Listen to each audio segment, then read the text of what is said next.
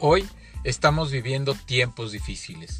Hoy estamos viviendo verdaderamente, hoy estamos viviendo tiempos difíciles, hoy estamos viviendo tiempos muy complicados, tiempos eh, que nos llevan a pensar por qué hay tanta violencia, por qué hay tanta violencia contra las mujeres, contra los hombres, contra niños, por qué hay tanta violencia en aquellas personas que nos están, eh, que intentan acabar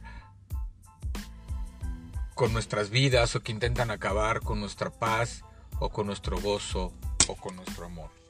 ¿Por qué hay tanta violencia en este mundo? Muchos creen que hay violencia porque Dios no existe. Si, si existiera Dios, no no existiría la violencia, Dios tomaría justicia. Pero existe la violencia porque verdaderamente hoy estamos separados del amor de Dios. Porque no hemos visto la importancia de estar unidos a la palabra y al amor que solamente Dios puede dar.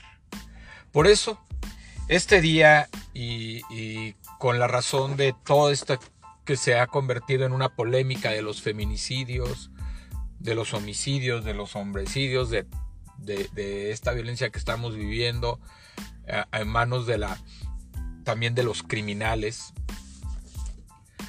Hoy voy a dedicar dos o tres días, no sé para cuánto me dé este tema, pero yo creo que van a ser tres días para darles por qué Hoy el hombre, en específico el hombre, el varón, ha perdido el respeto por la vida, ha perdido el amor a sus semejantes y ha perdido el propósito de su vida junto con su mujer. Creemos que por ser la primera creación, porque Dios nos hizo fuertes, porque Dios nos dio condiciones muy diferentes a la de la mujer, podemos tratar a todos con esa dureza. Podemos violentarla y podemos someterla. Hoy voy a levantar la voz a favor de las mujeres. No en un ánimo de hacer eh, publicidad al feminismo, sino porque Dios ha puesto en mi corazón hablarle a los hombres para que tomen su lugar como verdaderos hombres, como hombres de fe, como hombres fuertes, pero como hombres fuertes que puedan sostener y puedan defender y puedan caminar como Dios quiere que lo hagan. Que puedan defender a su familia, que puedan defender de la injusticia, que puedan verdaderamente como hombres tomar su responsabilidad. Vamos a empezar con la definición de hombría. Hay siete principios que se conjugan para formar una única definición de hombría que esperamos que sea de ayuda para ti, como para tus hijos, para que vivan como hombres para la gloria de Dios en los días que vendrán. Un hombre es un adulto varón. Vamos a Levítico 27.3. Dice la palabra de Dios, en cuanto al varón de 20 años, hasta 60 lo estimarás en 50 ciclos de plata según el ciclo del santuario. Aquí de lo que está hablando es que un, un hombre a partir de los 20 años ya es responsable ya debe ser responsable de su vida, ya debe ser responsable, ya debe cooperar con el trabajo, ya a partir de los 20 años tú puedes obtener tus recursos, apoyar a tu casa, apoyar a tu familia. Si no estás casado, entonces es momento de hacerte responsable y empezar a darle a tu familia, ¿verdad? Económicamente para el sustento de la casa. Ahí es donde nos empezamos a formar. Cuando nosotros empezamos a trabajar, nos empezamos a formar y nos empezamos a ser responsables y empezamos a tomar el lugar como hombres y aceptamos nuestra masculinidad. Y ese es el primer principio del que te voy a hablar. Un hombre acepta su masculinidad. La masculinidad se entiende en general como tener características masculinas. El ingrediente central en el hombre es la fuerza. Desde la infancia Dios ha puesto en nosotros el anhelo de ser fuertes. Un niño no danza frente al espejo, sino que tensa sus músculos. La competitividad y la agresividad naturales en los hombres suelen ser una prueba y una demostración de su fuerza. Pero al igual que Jesús, todo hombre también necesita desarrollar fuerza moral, mental, social y espiritual. Porque todos nuestros roles en la vida requerirán mayor fuerza para llevarlos a cabo. Si los hombres no desarrollan una conciencia de su propia fortaleza, jamás intentarán cosas difíciles, guiarán a su familia, pelearán por su país ni confrontarán el mal. En cambio, se volverán irresponsables, pasivos, cobardes, fácilmente dominables o os abandonarán ante la presión. El apóstol Juan escribió, les he escrito a ustedes, padres, porque han conocido al que desde el principio, al que es desde el principio. Les he escrito a ustedes jóvenes porque son fuertes y la palabra de Dios permanece en ustedes y han vencido al maligno. Esto en primera de Juan 2:14. Lo opuesto a la masculinidad es ser femenino, que implica ser suave, hermoso y delicado. Es el complemento perfecto para la masculinidad. Dios hizo de manera intencional a la mujer más débil en algunos sentidos para que los hombres pudieran verlas como porcelana o una joya sumamente frágil.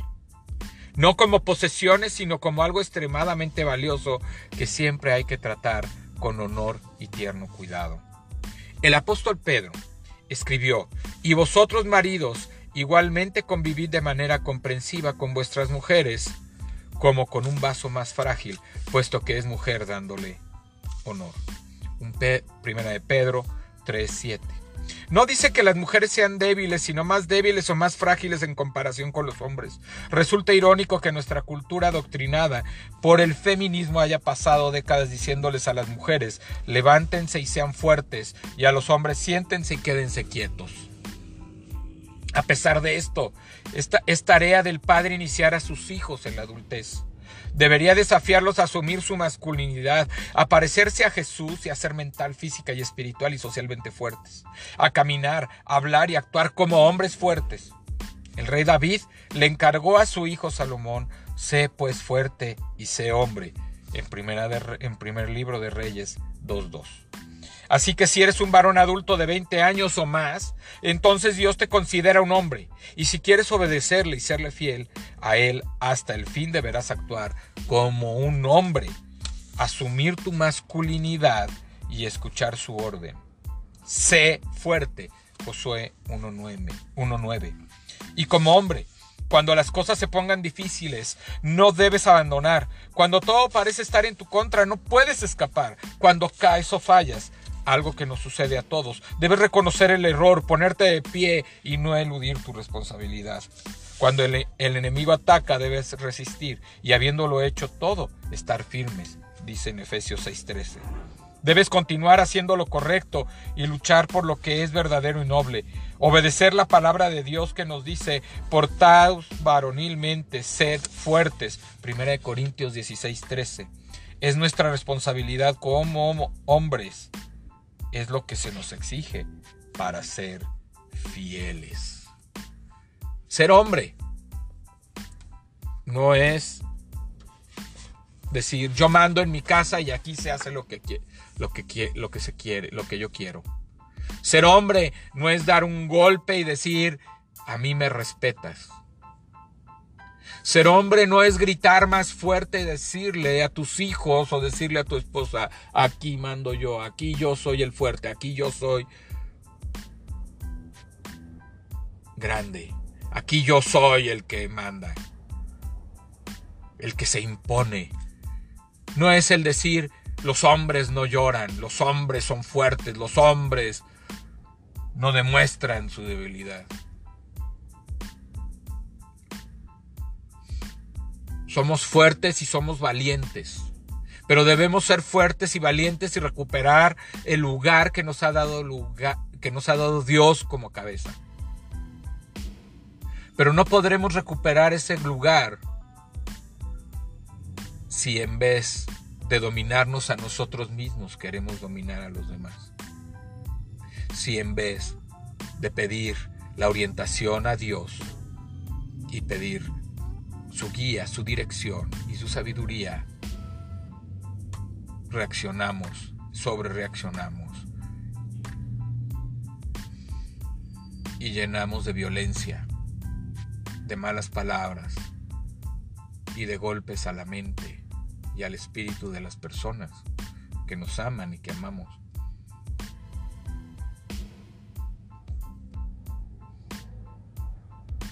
Su vida. Ya no queremos más violencia. No queremos más mujeres muertas, pero tampoco queremos que tú como hombre tampoco te dejes dominar por las mujeres. Que tú como hombre te pongas el mandil. Dice la palabra de Dios, hombres, amad a sus mujeres como vaso frágil. Y dice la palabra de Dios, esposas, respeten a sus maridos. El día que cada quien empieza a tomar su responsabilidad, uno como hombre que dirige su casa con respeto, con amor y por medio de la palabra de Dios obedeciendo a Cristo, en ese momento, en ese momento recuperaremos nuestro lugar. Y la mujer siendo la ayuda idónea, siendo quien va del lado del hombre, siendo aquella persona que puede también decirnos que nos podemos equivocar, que podemos redirigir nuestro rumbo, que podemos alcanzar. Si tenemos la guía correcta, si tenemos esa compañera que nos está apoyando, ayudando, esa mujer de Proverbios 31 que nos habla de una mujer virtuosa, de una mujer que trabaja y que ayuda a su marido y que lleva un buen testimonio en su casa y que no le quita la autoridad a su esposo, sino que en todo momento respete esa autoridad porque él la ama y la trata frágilmente, porque él ha demostrado que puede en amor ser mejor que puede ser diferente, que podemos seguir ese ejemplo de Cristo de amarnos los unos a los otros. Solo así podremos ser hombres de bien, hombres que no busquen recuperar su lugar a la fuerza, como si fuéramos autoritarios, como si fuéramos dictadores. No, no somos dictadores ni de nuestras familias, ni de nuestros hijos, ni de nuestras esposas. Somos hombres con que Dios nos ha dado una autoridad que solo Él puede darnos cuando recuperamos nosotros ese lugar varonil, que podemos ser masculinos y que al ser masculinos podemos ser hombres que impacten vidas de nuestras familias y de los que nos rodean. Que Jesucristo le dé la guía y la sabiduría a usted para ser un caballero, un hombre de bien. Mañana continuaremos con esta serie de estas siete características de lo que es ser varón. Que Dios le bendiga, que Dios le acompañe, que Dios le guarde. Y recuerde, ser varón es una responsabilidad que debemos asumir de nuestra propia masculinidad y enseñarles a nuestros hijos a respetar a las mujeres, amarlas y bendecirlas por medio de nuestro testimonio y por medio de nuestro actuar. Que Dios le bendiga.